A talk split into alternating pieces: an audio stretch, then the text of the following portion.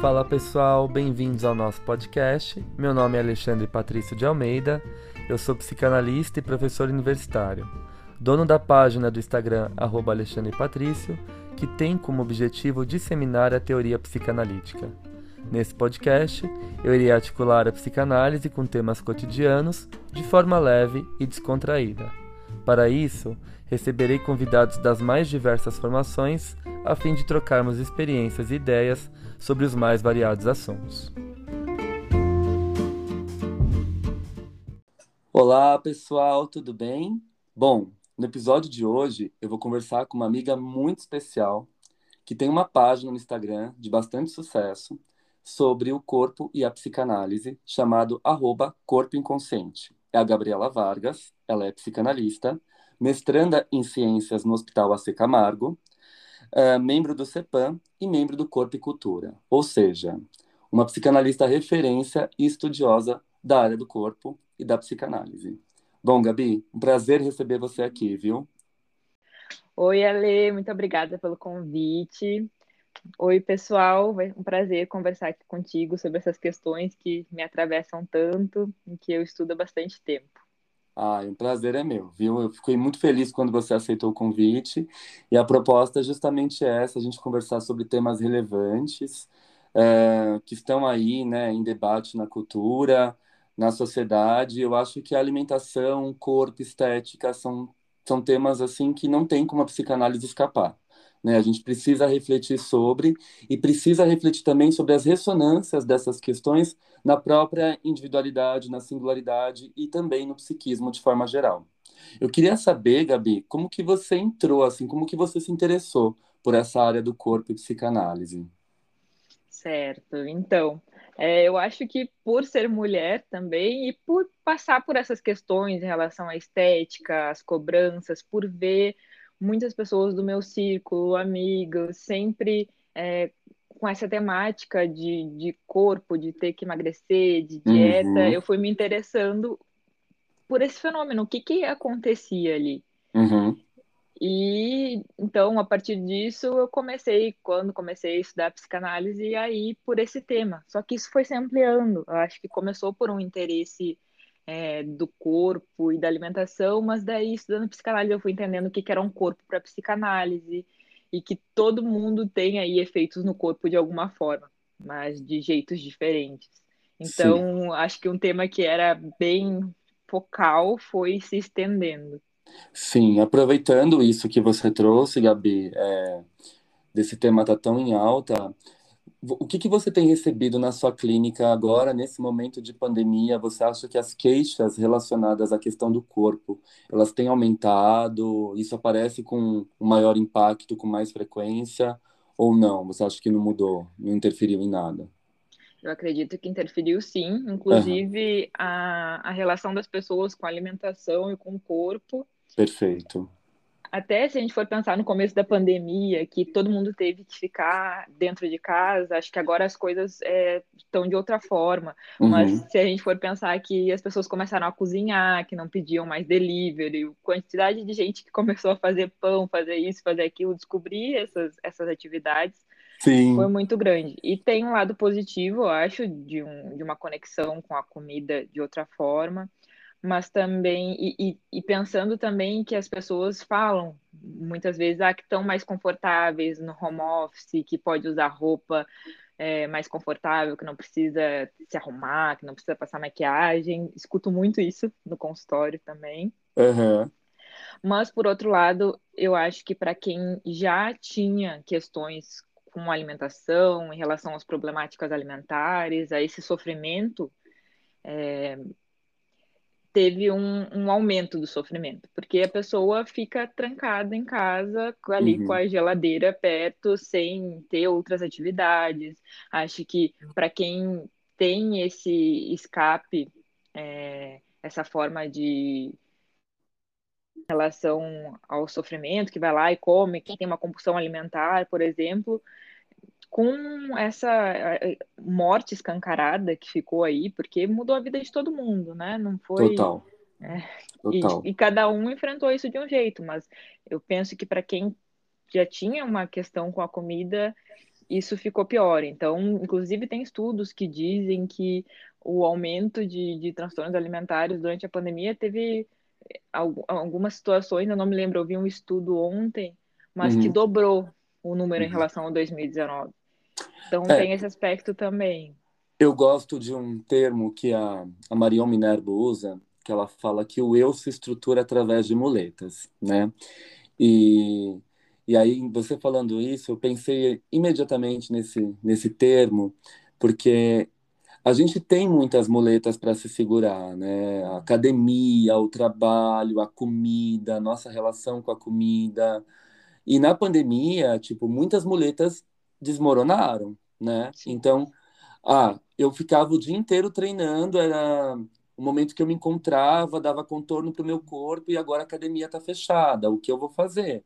Né? Eu tive pacientes que adoeceram completamente nesse sentido, porque não tinham mais a ocupação da academia, a rotina de treinos, e treinar em casa não é a mesma coisa, obviamente.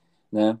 Então, a, a mesma coisa aconteceu em relação à comida. Né? Ah, eu, eu tenho pacientes que comiam muito, né? A comida já servia como uma muleta para dar um contorno a esse eu.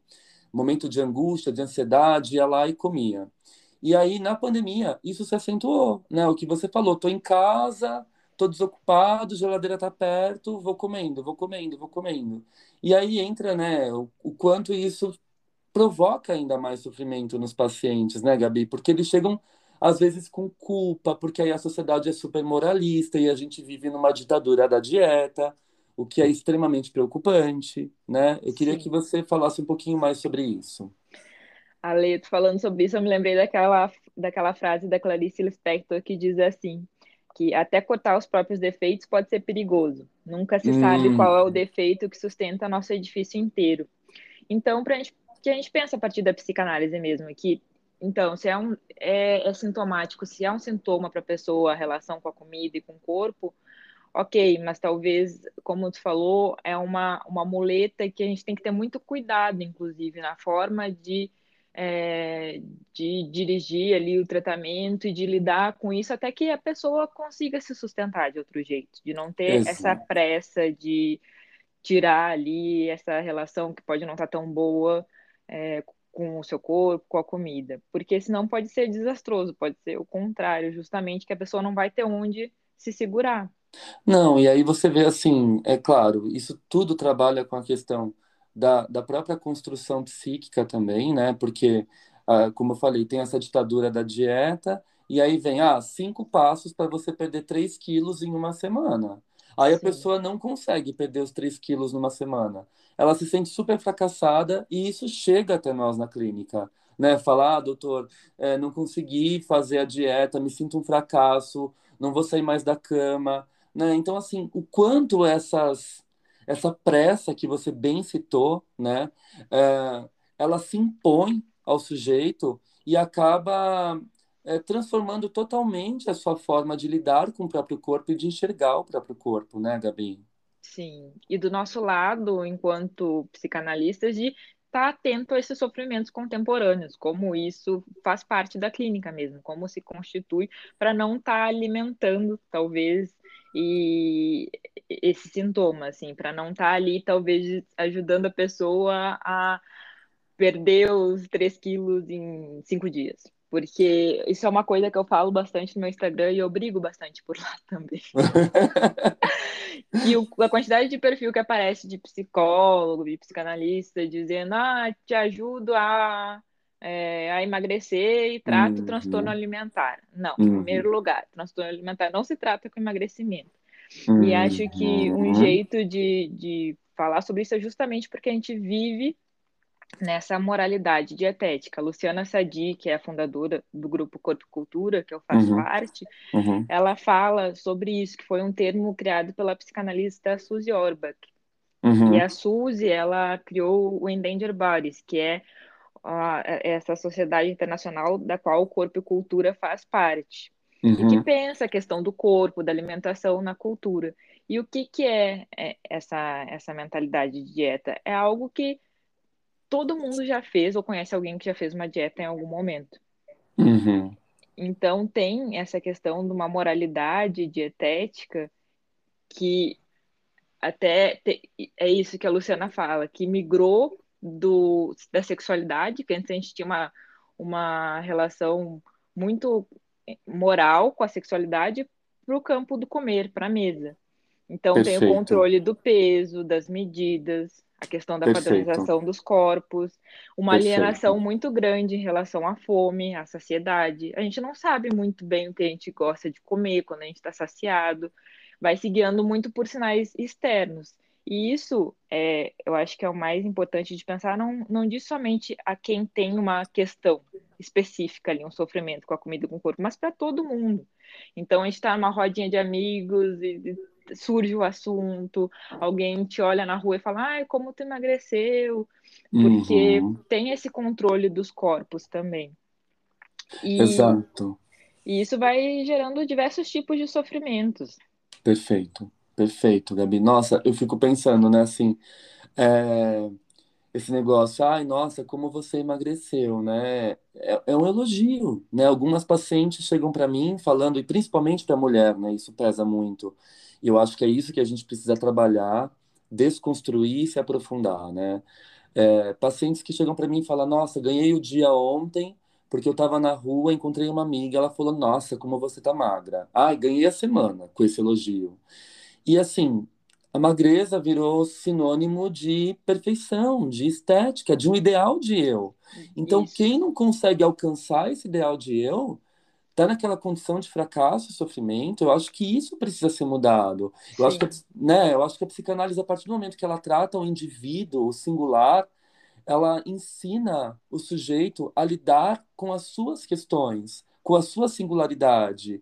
Né? Então, a forma que eu me relaciono com a comida, poxa, tá me fazendo mal, é um agravante para minha saúde, preciso modificar. Então, a gente vai transformando isso de dentro para fora mas não, uma, não é uma imposição de fora para dentro, né, Gabi? Não é uma coisa assim, olha, siga essa dieta porque é necessário e a partir da manhã você começa. É, é muito sofrimento que os pacientes trazem para nós nesse sentido. E justamente o cuidado também com esse tipo de comentário, porque às vezes a pessoa pode ter emagrecido porque ela está doente, uhum. ou porque tanto ter um distúrbio alimentar, ou sei lá, trabalho com paciente oncológico também, porque está fazendo uma quimioterapia, está fazendo um tratamento, mas o que as pessoas conseguem ver é o externo. Então, ah, emagreceu, não, não importa se a pessoa passou lá fazendo dieta, passando fome, é, se está adoecida, se está fazendo tratamento, mas emagreceu, é muito uhum. bom. E às vezes não, às vezes tem um sofrimento ali, a pessoa emagreceu, mas não está bem. Mas tem essa relação, então, da magreza com ser bem-sucedido, da magreza com tá tudo bem, da magreza com o belo, Uhum. E é importante a gente pensar, então, na cultura que a gente vive e, e pensar o corpo a partir de um contexto que é cultural, uhum. histórico, geográfico, sexual, uhum. religioso, tudo isso interfere na nossa relação com o corpo. Então, dependendo da época em que a gente vive, do local, dos costumes, a gente vai ter uma relação diferente com o nosso corpo e com a alimentação e com os ideais de beleza também dominantes. É, eu acho interessante isso. É, eu sei que você estuda mais Lacan, eu acho bárbaro, porque você faz umas costuras assim com a leitura lacaniana e essa questão do corpo que eu acho sensacional.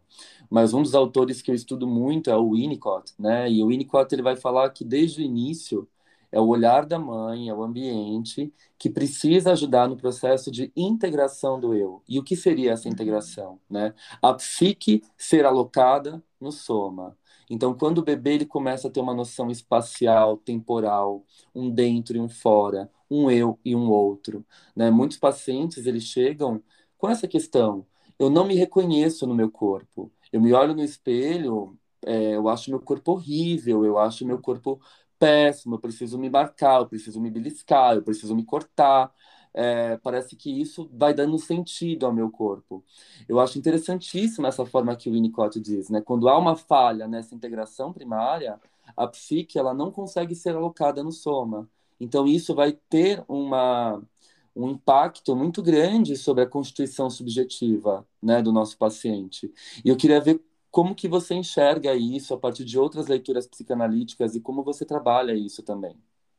Com certeza, é de extrema importância, inclusive isso que a gente está falando da alimentação de hoje parecer algo que só se conta calorias ou que tem alimentos bons e ruins, mas se a gente for pensar, um, um ato primordial lá do começo da vida é, é, a alimentação. Quando a mãe vai amamentar o bebê, a amamentação, a primeira vez ali, isso vai libidinizando aquele corpinho, porque não é só a mãe não alimenta o bebê só com o leite, mas com tudo que vem da cultura, com a forma como ela vê. Então, Exato. Sim. É carregado de, de afeto.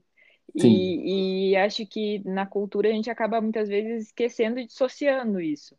Então, lá desde o começo, a forma como, como a família se relaciona com a comida, depois o bebê vai crescendo, vira uma criança, se é uma família que fala muito em dieta, se é muito ligada em estéticas, ou hum. se reúne ao, em torno da mesa nos domingos, se a comida é algo muito importante para aquela família, se o corpo, tudo isso vai, vai constituindo a nossa relação.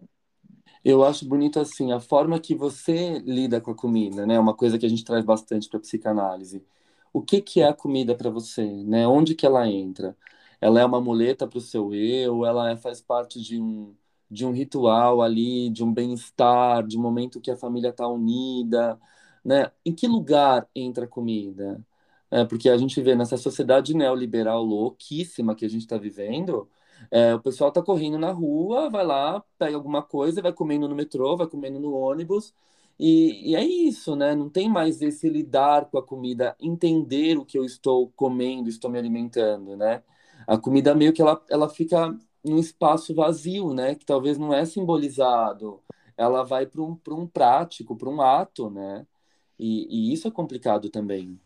Sim, para algo, inclusive, do consumo, que a gente pode aplicar, é, abrir um aplicativo ali, clicar e tá, e a gente pode ter o que a gente quer comer, mas ao mesmo tempo, e até pensando nisso, nessa sociedade neoliberal, o quanto que a gente tem cada vez mais uma é, gama enorme de, de alimentos, de coisas, fala até em porn food, aquelas comidas bonitas, instagramáveis uhum. e etc., mas um controle, e isso é inclusive um interesse né, do capital dos corpos e de novas dietas e de procedimentos estéticos, de comidas light, diet e, e etc. Então, é uma coisa que fica, fica os dois extremos. Tem essa oferta gigantesca, mas tem um controle cada vez maior. Sim, é engraçado você ter entrado nesse assunto, Gabi, porque eu tenho uma colega que ela é dona de clínica de estética, ela falou assim: "Ah, o meu faturamento, o meu faturamento triplicou durante a pandemia". Assim, uhum. assim que as clínicas de estética puderam abrir, tinham filas nas clínicas de estética, não tinha horário para você fazer procedimento.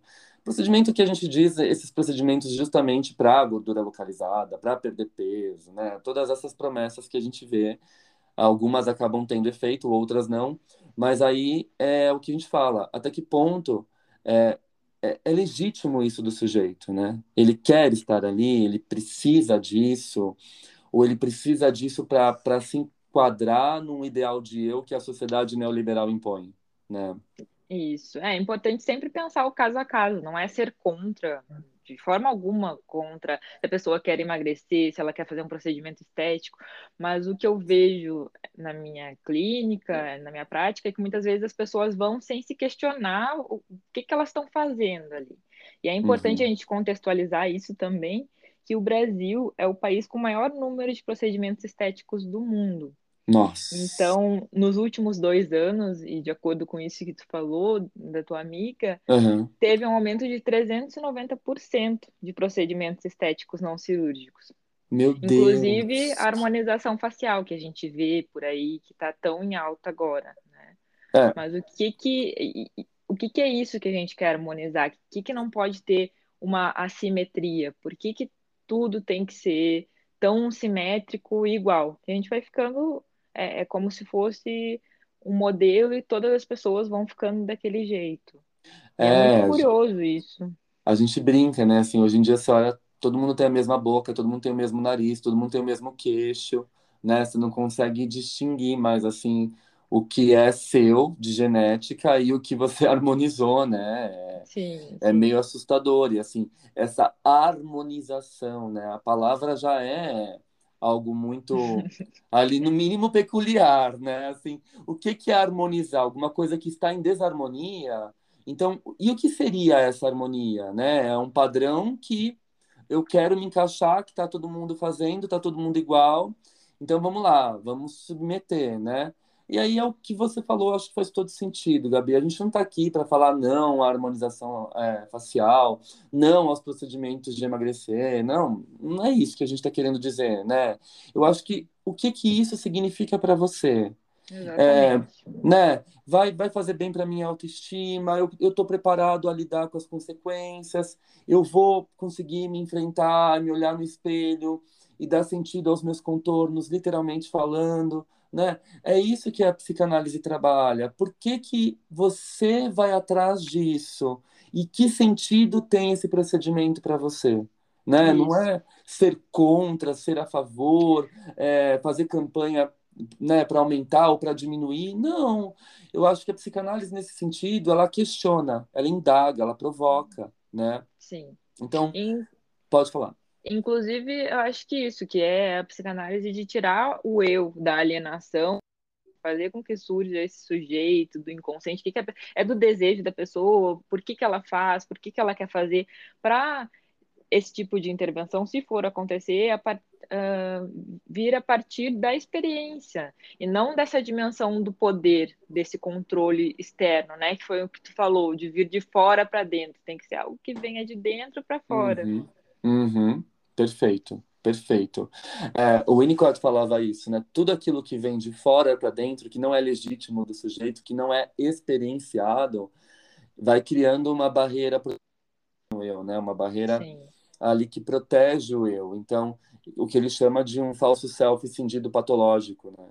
Então, esse eu ele fica ali dissociado porque ele precisa reagir às intrusões né? É. Então, é o que a gente vê, por exemplo, quando se produz, sei lá, uma pessoa famosa, muito famosa, da, da, da noite para o dia, né? Ela, ela explode, ela fica famosa, e aí ela tem que se adequar a certos padrões imediatamente, padrões estéticos, padrões uh, de beleza, né? Padrões que, enfim, que a sociedade julga como de beleza, como correto, e aí a pessoa não dá conta, ela fala, meu Deus, cadê o meu eu de verdade, né? Ela, aí tem o surto, né? Tem o surto porque tem um conflito. Ela abriu mão do eu dela para poder assumir essas exigências externas, né? Esses ideais de eu, e ela se perde. Então é justamente isso que acontece no processo às vezes de dieta, de intervenção estética, de emagrecimento. Poxa, eu gostava do meu corpo antes, né? Eu me sentia bem com aquela roupa, e agora que eu fiz o procedimento, eu me arrependo. Quantas vezes a gente ouve os nossos pacientes falar isso, né, Gabi?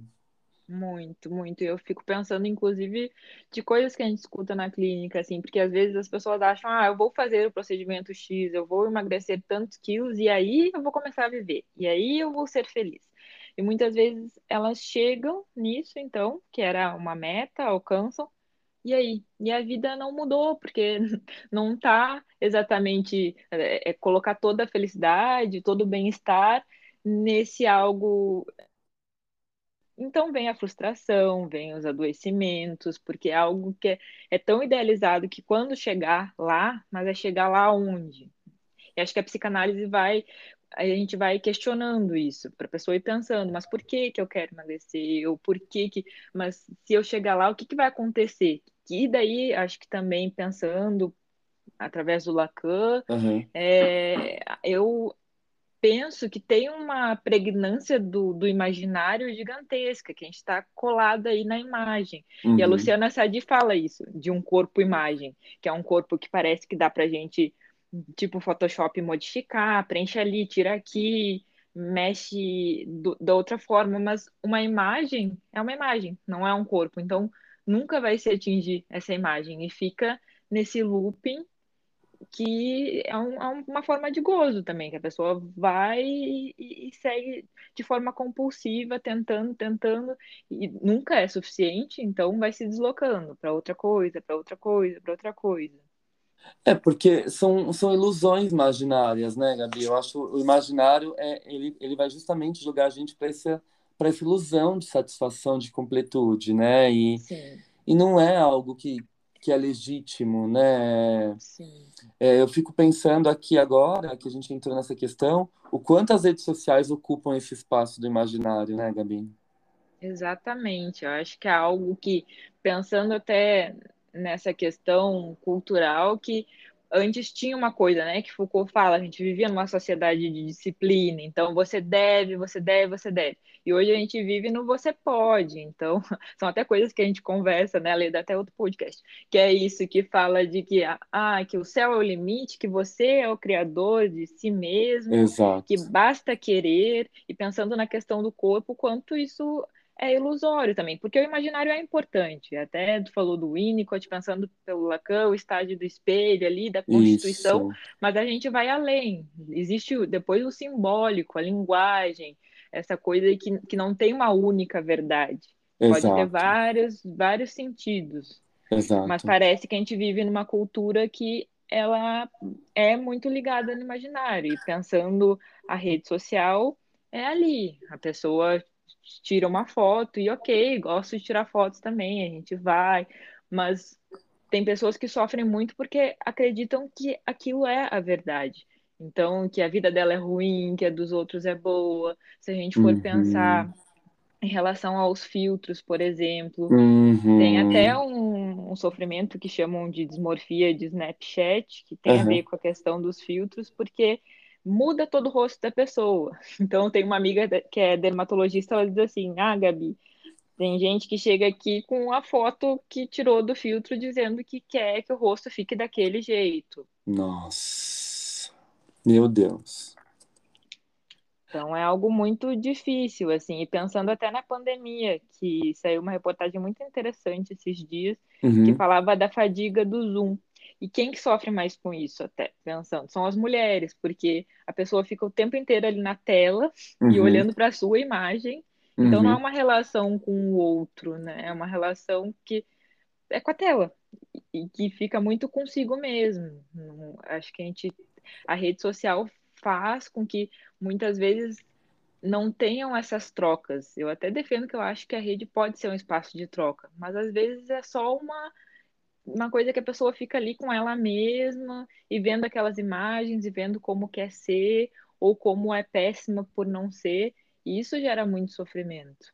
Não, e eu lembro de toda a polêmica que isso deu, né, Gabi? Assim que a gente entra nas redes sociais, a, a gente viu a, aquelas as blogueiras em si, de forma geral, né, falando, ah, eu vou dar dica disso, dar dica daquilo. E aí começou a mesmo, Conselho Regional de Educação Física, o Conselho de Nutricionismo, né, de Nutrição.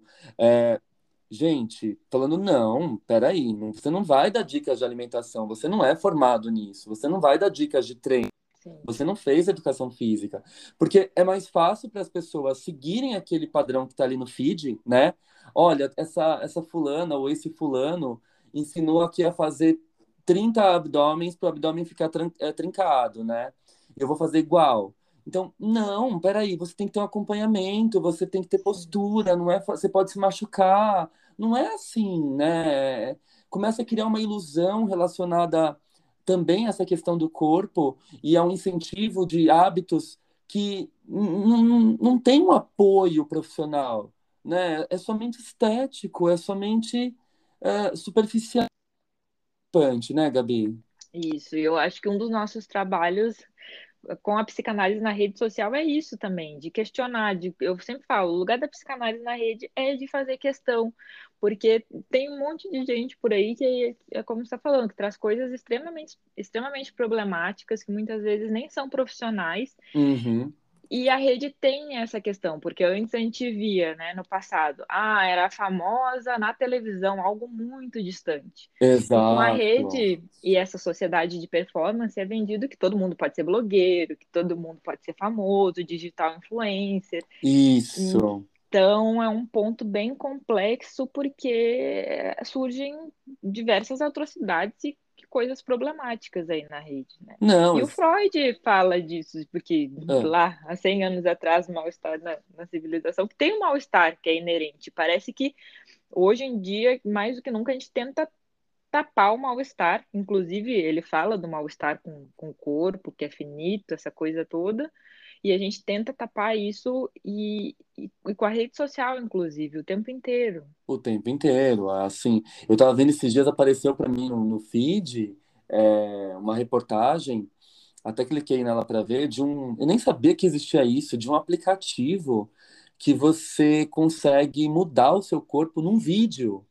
Então, por exemplo, você está lá fazendo um vídeo de ginástica, você consegue afinar o seu abdômen, afinar Existe. a sua cintura. No vídeo, Gabi, assim. E aí as pessoas que assistem aquele vídeo falam, meu Deus, ela faz esse exercício, ela faz essa dieta, eu vou fazer igual e vou ficar com a mesma cintura. E vou ficar com a mesma perna. E a pessoa está lá postando algo que foi editado num vídeo. Então, sabe, é muito sério. E aí vem o grau de frustração, vem o grau de infelicidade. Ah, eu me sinto fracassado, não consigo. Eu fiz tudo o que ela fez e não fiquei com o corpo igual, né? E aí, enfim, isso começa a mexer com toda a estrutura psicológica, psíquica do sujeito. Então, como isso está gerando mal-estar, né? E desde muito cedo, Ale, porque inclusive com Corpo e Cultura a gente fez uma campanha que tem esse lado do ativismo também, uhum. em relação a aplicativos para crianças de cirurgia estética, que é um aplicativo que a criança pegava e modificava o rosto da bonequinha num Meu tom de brincadeira. Deus. Então, como isso começa desde muito, muito cedo. Nossa, Gabi. Nossa, é, eu, eu lembro de uma imagem, uma vez estava dando uma aula sobre essa integração psique-soma, e um dos slides que eu coloquei, é até famosa essa imagem na internet, é uma menininha assim sentada, e ela tá com a barriguinha dela, e ela tá com uma tesoura para cortar a barriga. É uma imagem... É muito triste essa imagem. É, é uma imagem muito triste, muito forte. Eu coloquei isso na aula, os alunos ficaram chocados. É uma imagem que viralizou, né? Eu acho que até fizeram. Às vezes fazem brincadeiras, né? Eu tentando cortar gordura, eu tentando cortar carboidrato, essas coisas.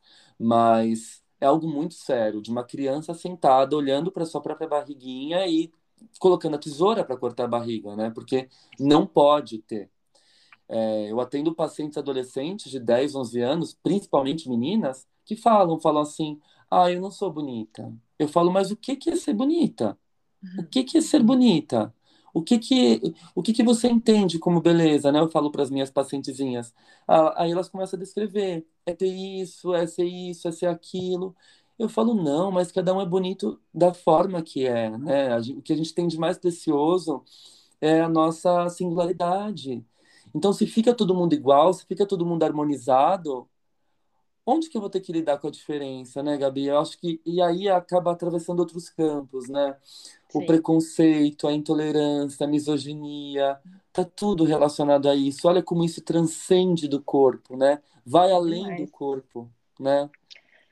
É um esmagamento do sujeito, isso, é, da singularidade. A gente vive numa sociedade que é isso que tu falou dos preconceitos, que é gordofóbica, que é lipofóbica. Então, até é, esse exemplo que tu dá da tua paciente, se a gente for ver e pensando na mentalidade de dieta, nessa moralidade dietética, coisas que uhum. passam despercebidas. Aposto que todo mundo já viu ou recebeu um vídeo de uma criança que, que as, pessoas, as pessoas acham bonitinho, uma criança numa balança, ai, preciso emagrecer, ai, preciso fazer dieta, uhum. ou um meme, alguma coisa, e passa despercebido realmente, se a gente não tem esse entendimento do que, que acontece. Ah, é bonitinho. Uhum. Na realidade não é bonitinho, é muito triste, porque é isso que está sendo ensinado para desde as crianças e que vai se tornando um sofrimento social, inclusive, né? Eu tava. Eu assisti aquele documentário da Taylor Swift no, no, no Netflix, né? A, Miss Americana. E aí ela fala, tem uma parte que ela, ela começa a ter anorexia, né? Porque por conta das exigências, dos padrões de beleza, ela tem que estar sempre magra, principalmente quando ela faz um desfile lá de uma marca super famosa de lingerie, que a gente né, sabe de toda a polêmica dessa marca, enfim. Aí ela fala que quando ela começou a entender que ela podia comer e ter uma relação boa com a comida, e o corpo dela foi ganhando forma, ela se sentiu tão livre, né? Ela fala isso, ela fala assim, eu podia comer sem peso na consciência, e eu comecei a me relacionar bem com a comida, não comecei a, a ir para excessos, mas eu é, percebi que a comida me fazia bem e que o meu corpo daquela forma também me fazia bem. Né? Eu não precisava estar aprisionada a um padrão. Eu acho que aí entra a psicanálise justamente para quebrar esses paradigmas, para libertar o sujeito dessas amarras invisíveis que a gente se prende. Né? Sim. Inclusive, o tratamento passa por isso, né? De ter novas formas de se relacionar com a comida, com o corpo, isso que tu falou, de que muitas vezes a pessoa é, até desconhece esse próprio corpo. Então, começa a ter um novo olhar, vai criando ali novas bordas. Uhum. E isso através do simbólico, que vai saindo tanto desse plano da imagem, e ela vai vendo o que, que ela gosta de comer, o que, que ela não gosta. E Exato. talvez, se ela conhecer um pouco mais sobre isso, ela não precisa e de uma restrição depois para uma compulsão, que não existem Exato. alimentos que são proibidos. Dá para comer pizza, dá para comer salada, dá para comer tudo, desde que se esteja consciente, que, que se faça isso, porque quando vem essa, esse peso também de comer alimento X, que a sociedade diz que é errado, vem uma culpa uhum. muito grande. Então a pessoa muitas vezes, não, não, não vou comer, mas depois acaba tendo uma compulsão, come muito, então fica migrando nisso. Eu acho que a psicanálise e, e esse tratamento vai, inclusive, pensando para além, porque é, é, é, o sintoma, mas o que, que tem depois disso? Por que, que a pessoa tem essa relação com o corpo? Como é para ela? Como é a relação com a família? com os colegas, como que aconteceu a história de vida dela, que isso se encaixa ali, porque senão a gente fica só no ali naquele ponto, mas tem tanto de coisa por trás, né? É, eu acho que o que mostra, o que a psicanálise mostra, que a gente tenta sempre discutir aqui no podcast, nas nossas redes, é, é a importância de você ver algo além desses cinco passos, né? Cinco passos para ser feliz, cinco passos para dieta, cinco passos para ser bem-sucedido. Não é bem assim, né? Para você seguir o primeiro passo, você tem que saber o que você é, o que você deseja, o que tem aí por dentro, o que, que que, que pulsa, como diz o Freud, nas pulsões, né? Para onde isso vai dirigido, uh, conhecer de forma geral. E aí sim a gente pode pensar, uh, sei lá, em cinco passos que você coloque para você, a partir dos seus limites, do respeito com você mesmo, e aí você completa esses cinco passos com você mesmo. Mas essas dicas, cinco passos para isso, para aquilo. É muito é, cruel. É muito cruel. É uma é. imposição assim que joga o sujeito no abismo do fracasso, né, Gabi? Porque vai ter o fracasso de qualquer forma, que é algo impossível de se alcançar. Exato. E a, a Suzy Orbach, ela fala uma frase que eu acho muito bonita, assim, para a gente pensar isso a partir da psicanálise, é de fazer o sujeito usar essa boca para falar, para dizer ah, sim, para dizer não, para dizer o que, que ele gosta, o que, que ele não gosta, para falar lindo. sobre o corpo dele. Então, eu acho que é isso, é, ah. nesse sentido. Ai, que lindo, Gabi. Nossa, amei, amei, fiquei emocionado, amei a nossa conversa. Eu também, é... Ale. Nossa, exatamente isso, usar essa boca para falar, né? Tem algo muito mais além disso, né? Do simbólico, sim. Exato. Nossa, que lindo. Ai, obrigado, Gabi. Adorei a sua Eu participação. Eu que agradeço. Obrigada, Lê. Espero que o pessoal goste. É... Acho que essa conversa rende muitos e muitos outros encontros, né, Gabi? Porque é um tema que está muito em alta. Foi um prazer receber e você é super bem-vinda aqui no nosso podcast. Você sabe disso. Obrigada, Ale. Obrigada, gente. Um beijo. Um beijo. Tchau, pessoal. Tchau.